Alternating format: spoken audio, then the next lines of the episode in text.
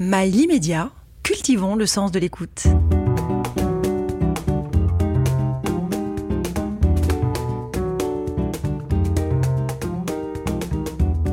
Conversation intime avec Catherine Sellac. Conversation intime avec euh, qui? Votre prénom et votre nom Alors le prénom, il y en a deux.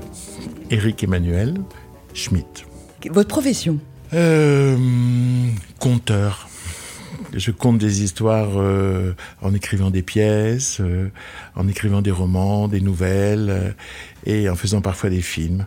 Mais je, je suis un homme qui aime dire il était une fois. Votre défaut majeur Ce fut longtemps l'impatience. Mais je commence à me, à me soigner. Et votre qualité principale? L'empathie.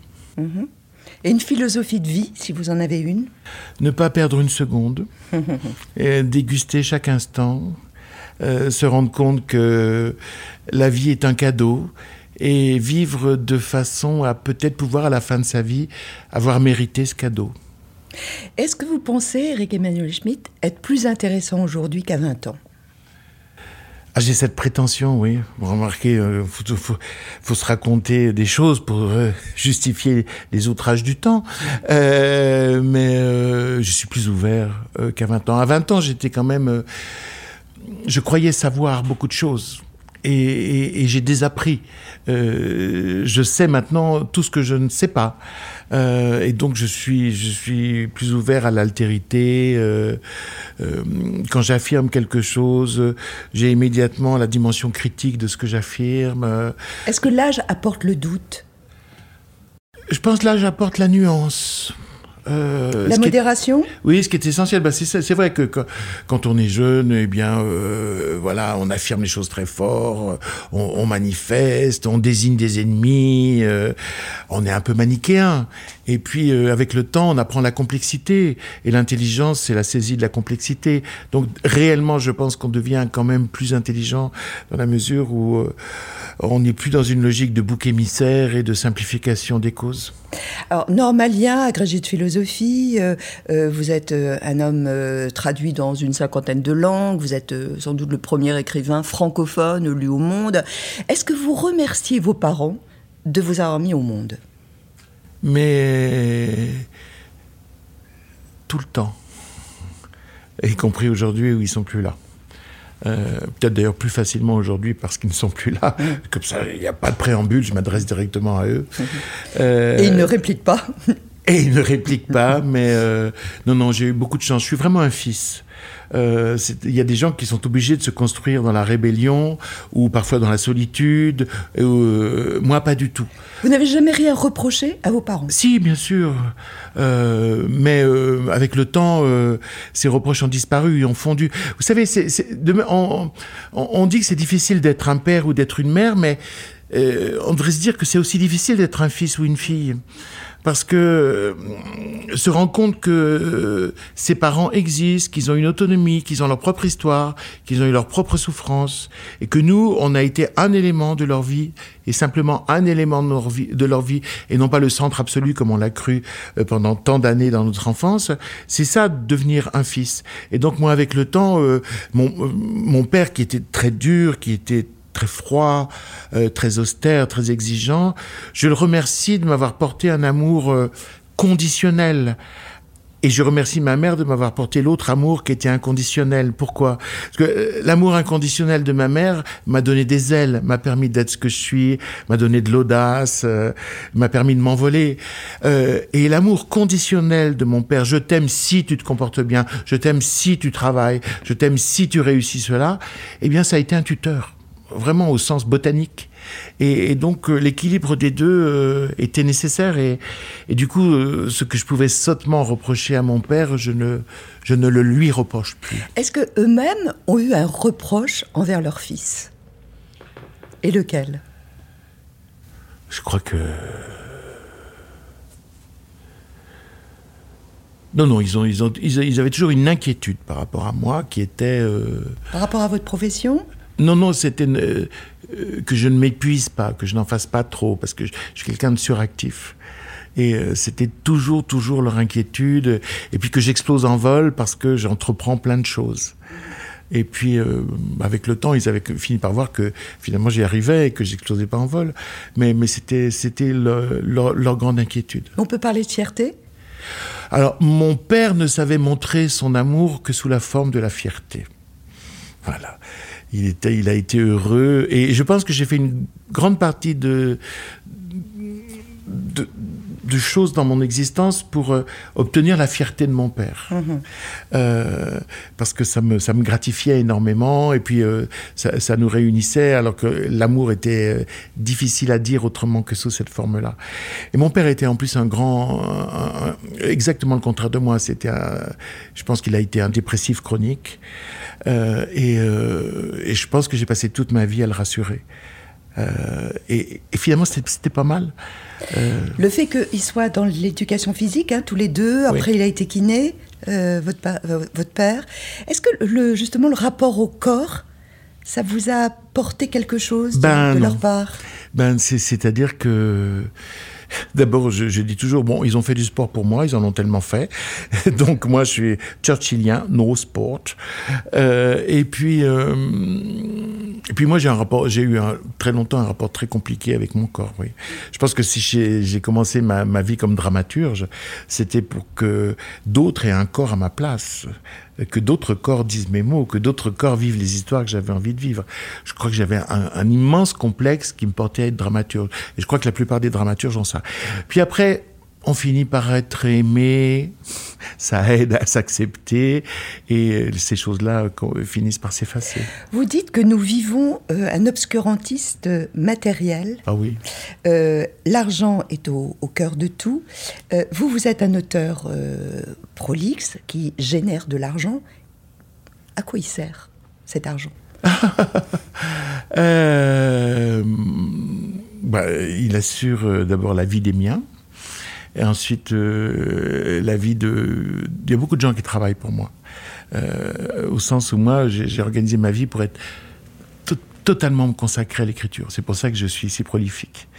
Euh, et puis... et puis j'ai, après il y a des choses que je, que, que je peux faire avec l'argent qui, dont on n'a pas à parler euh, parce que euh, des, comment, des, des engagements euh, humani- humanitaires, etc., qui, qui si, si on les dit, on s'en vante, si on n'en parle pas, on est dans le faux, mais bon, ça c'est une autre chose.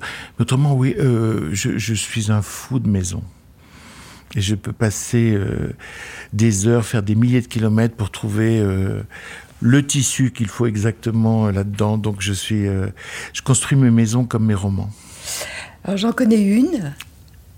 Oui, que j'ai déjà refaite depuis. Ah, alors, c'est à Bruxelles. C'est une maison, je vais la décrire. Il y a beaucoup d'étages. Il y en a cinq Cinq. Cinq étages. Euh, c'est une maison, euh, moi, qui m'avait euh, particulièrement étonnée et séduite par sa bibliothèque. Mm. Une bibliothèque très ordonnée. Euh, on retrouve euh, n'importe quel euh, essai, document, roman par ordre alphabétique, me semble-t-il. Euh, elle est très haute, elle est très majestueuse. Est-ce que ça, ça reflète votre caractère? Je ne sais pas, parce que dans mon travail, par contre, je suis pas du tout ordonné. Enfin, si, je suis très ordonné. non. Mais il m'arrive quand même de ne pas trouver quelque chose que j'ai écrit et de le réécrire par flemme de le chercher. Et, et mon assistante, à ce moment-là, est toujours surprise parce qu'elle elle, elle finit par retrouver le, le premier document, la première version d'une nouvelle, d'un chapitre, d'un texte, et me dit, tu as réécrit exactement la même chose. Ah oui, c'est fou ça. Mais vous avez un bureau au dernier étage, Oui. comme un peu une tour de guet, Oui. euh, très intimiste. Mais j'ai le souvenir quand même que c'était assez bordélique. Voilà. Je- je- Le bureau lui-même. Le bureau lui-même, c'est très ordonné dans ma tête. Et, et matériellement, je suis très, très, très désordonné. Oui, oui, ça, ça a toujours été. C'est c'est pour ça que je vous dis, je préfère écrire un texte que le chercher. Euh, mais, euh, mais par contre, c'est très clair dans ma tête, le temps est découpé. Euh, quand je dis à mon éditeur que je lui rends le 26 mars un texte, alors qu'on est au mois de novembre, il sait qu'il aura le 26 mars le texte. Parce que je me connais très très bien, je sais combien de temps il me faut pour faire les choses. Ça, c'est l'avantage de l'âge aussi. C'est Vraiment, j'ai fini par bien cohabiter avec moi-même. Mais... Mais, mais j'ai besoin du soutien des autres pour que ça soit ordonné. Comment dans l'existence vous vous servez de la philosophie? Euh, Vous êtes agrégé de philosophie. Euh, euh, vous dites l'humanité ne progresse qu'à travers les mots et les catastrophes. Il faut des horreurs pour qu'elles fassent en sorte que ça ne se reproduise plus. Je crois que le moteur de l'histoire, c'est le mal et non le bien. Sur quoi vous reposez cette analyse bah, Je suis ce que, ce que j'appelle un optimiste tragique. C'est-à-dire que je pense que l'humanité évolue, mais uniquement à cause de, catastrophes, de guerres mondiales, de pandémies, etc. C'est-à-dire qu'il faut que les hommes soient devant euh, soit euh, une, catastrophe naturelle, mais maintenant de plus en plus surtout devant des catastrophes provoquées par l'homme, y compris les catastrophes naturelles. Et euh, il faut que l'homme soit en face du mal pour qu'il cherche à faire en sorte que ça n'arrive plus. Donc en fait, c'est pour, pour ça que je dis que le mal est le vrai moteur de l'histoire. Euh, c'est pas la volonté du bien qui guide les hommes, c'est la volonté du moins pire. Et, donc, euh, optimisme tragique. Mais à Grignan, au Festival de la Correspondance, vous allez euh, débattre avec euh, Pascal Bruckner, Bruckner donc votre, votre, père, de la haine et de l'amour. vous vous soutenez que vous n'avez jamais connu la haine, et euh, est-ce que cette rencontre, elle repose aussi sur, euh, sur la foi qui, qui, est la vôtre, donc l'amour? Est-ce que vous pourriez euh, être l'avocat du diable et défendre l'inverse? Défendre la haine? Je sais que chez certains, et la preuve, c'est dans cette discussion avec Pascal Bruckner, cet échange de correspondance que nous avons eu cette année, euh, la haine peut, peut, être constructive dans la mesure où lui, euh, et, il avait raconté dans, dans, ce très beau livre qui s'appelle Un fils rebelle, euh, il, il, avait un père euh, euh, à tendance nazie, euh, violent, qui frappait sa mère et lui-même. donc il s'est construit dans l'opposition absolue et dans la haine de, de tout ça. Euh, mais moi, je, je, je, je, pense que la haine n'est pas, le, pas symétrique avec l'amour.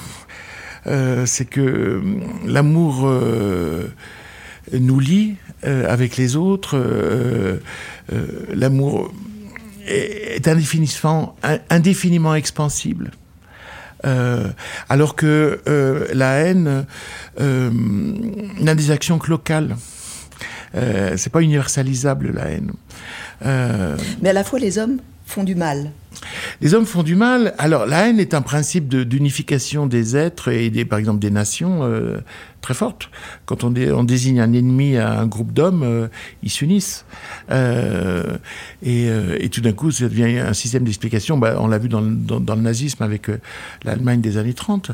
mais on, je trouve aussi, on le voit aujourd'hui dans, dans, certains partis politiques qui désigne un ennemi. Euh, c'est le riche, c'est l'étranger. Euh, Et les réseaux sociaux sont même un torrent de haine. Un torrent de haine. Non, non, mais. Et qu'est-ce que ça dit de notre société? Ça dit l'isolement. Euh, je crois que les. C'est des cris d'amour déçus, les cris de haine. on crache sa haine parce que parce qu'on n'a pas trouvé à à s'exprimer euh, dans un aller-retour avec l'autre, euh, parce qu'on ne sait pas communiquer. Euh, moins on a de mots, plus on a de haine, moins on est à l'aise dans les phrases, plus on est haineux.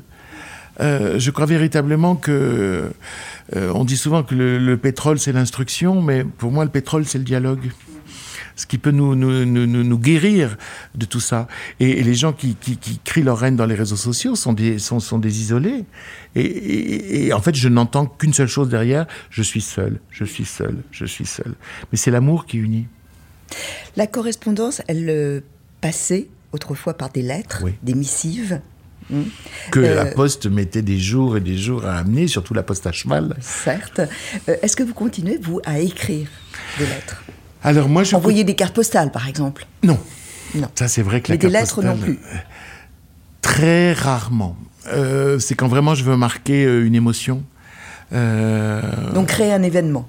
Ouais, je, très, très rarement. Mais il y a d'autres formes d'écriture aujourd'hui. euh, je veux dire, il y a les, emails. J'écris des emails et parfois je, je, je, je, enfin, je les soigne. Même les SMS, je les soigne parce que c'est une écriture, c'est des haïkus. C'est une écriture concentrée que, que, que j'adore.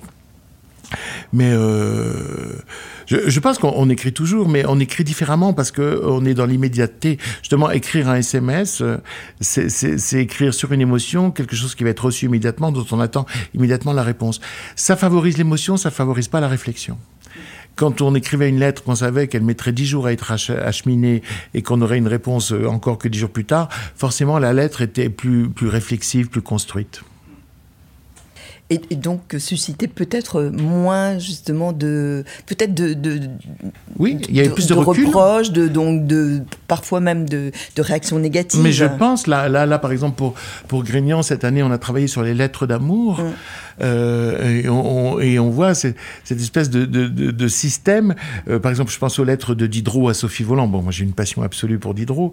Et toute cette correspondance amoureuse avec cette mystérieuse Sophie, puisqu'on n'a aucune de ses lettres à elle, il commence souvent dans un emportement, parce que c'est un homme d'humeur, euh, Diderot. Et puis, on voit que la lettre le purge de cet emportement et qu'il retrouve la dimension amoureuse. Et à la fin, c'est- une lettre d'amour alors que c'était une lettre de reproche. Dans un SMS, vous n'avez pas ce mouvement. Éric Emmanuel Schmitt, le défi de Jérusalem, c'est chez Albin Michel. Suspendre son travail, parce que vous démarrez comme ça, en fait, ce livre, pour partir donc en Terre Sainte. Alors, euh, durant un mois, à la demande du Vatican, ça a été un sacrifice ou une véritable aubaine? Une aubaine absolue. Parce que c'est un voyage, le voyage en Terre Sainte, c'est un voyage dont évidemment je rêvais. Bon, j'avais écrit l'Évangile selon Pilate qui se passait là-bas, mais finalement sans euh, y aller, euh, parce que je me disais d'abord qu'en 2000 ans les choses avaient dû changer, et qu'ensuite j'ai travaillé avec euh, des livres, des films et mon imagination. Mais je rêvais d'aller là-bas, mais ma peur d'y aller était plus forte que mon envie d'y aller. Euh, Cette peur, c'était quoi? C'est la peur d'être déçu. C'est la peur de me trouver finalement comme un touriste et d'avoir des émotions de touriste. Et puis finalement, cet appel du Vatican euh, me fait penser que bon, il y a des fils invisibles qui, qui m'indiquent que je dois y aller. Et, et- et j'y vais en me demandant, mais pourquoi je fais ce voyage? Et puis au cœur du voyage, je vais comprendre pourquoi je fais ce voyage. Est-ce qu'il y a eu des moments où votre foi a été euh, ébranlée, chahutée? J'ai- presque honte de vous dire ça. Jamais. Euh, je peux avoir des grands moments de sidération où ma foi est comme à côté de moi. Je peux avoir des moments de, de- de- de colère, mais qui, qui n'ont rien à voir avec euh, d'indignation, de chagrin. Mais euh, ma foi est là, de toute façon. Donc inébranlable. Oui, parce qu'elle relève de, hum, du cœur. C'est-à-dire que c'est c'est au niveau de la raison que j'ai des doutes. Mais au niveau du cœur, j'ai pas de doute. Hein, Pascal distinguait merveilleusement euh, euh, le rôle du, du cœur et de la raison dans l'esprit. Il dit l'esprit, il est fait de cœur et de raison. Alors c'est vrai qu'au niveau de la raison, on doute. Par exemple, il n'y a pas de preuve de Dieu ni de preuve de l'inexistence de Dieu. Euh, on est dans le doute. Mais au niveau du cœur, quand on a expérimenté ce que moi j'ai expérimenté dans le désert du Sahara et ensuite ce que j'ai expérimenté à Jérusalem, non, on n'a pas de doute. On consent à la réalité. Est-ce que vous êtes fier comme un pape d'avoir rencontré le pape? Bon, je dois avouer que oui. J'étais comme un enfant. Moi, j'ai rencontré euh, dans ma vie, gra- gra- grâce euh, au, au trajet de mes livres, j'ai rencontré euh, des présidents, des rois, des reines, des premiers ministres, des tyrans. euh. ça ne m'a jamais impressionné parce que le pouvoir ne m'impressionne pas. Mais l'accomplissement spirituel, euh, l'élévation mentale, c'est une chose qui me qui me fascine. Et quand je suis arrivé devant cet être-là, moi, je rencontrais pas euh, le, le, le, chef euh, d'un État, le Vatican. Je rencontrais un, homme à l'accomplissement spirituel extraordinaire, et je n'ai pas été déçu. Et lorsqu'il vous dit priez pour moi, Là, je crois que je n'ai pas compris. Je lui fais répéter. Lui parlait en italien, moi je parlais en français. Et, euh, et puis vous savez, je suis fils de kinésithérapeute, donc immédiatement, je regarde son corps, ses hanches, sa canne, ses genoux, Et il a un grand sourire et, il me dit non, non, c'est pas ça. Et il montre le Vatican et puis derrière, euh, sans doute, toute la chrétienté. Et il dit la tâche est lourde, mon travail est pesant, priez pour moi pour que j'y arrive.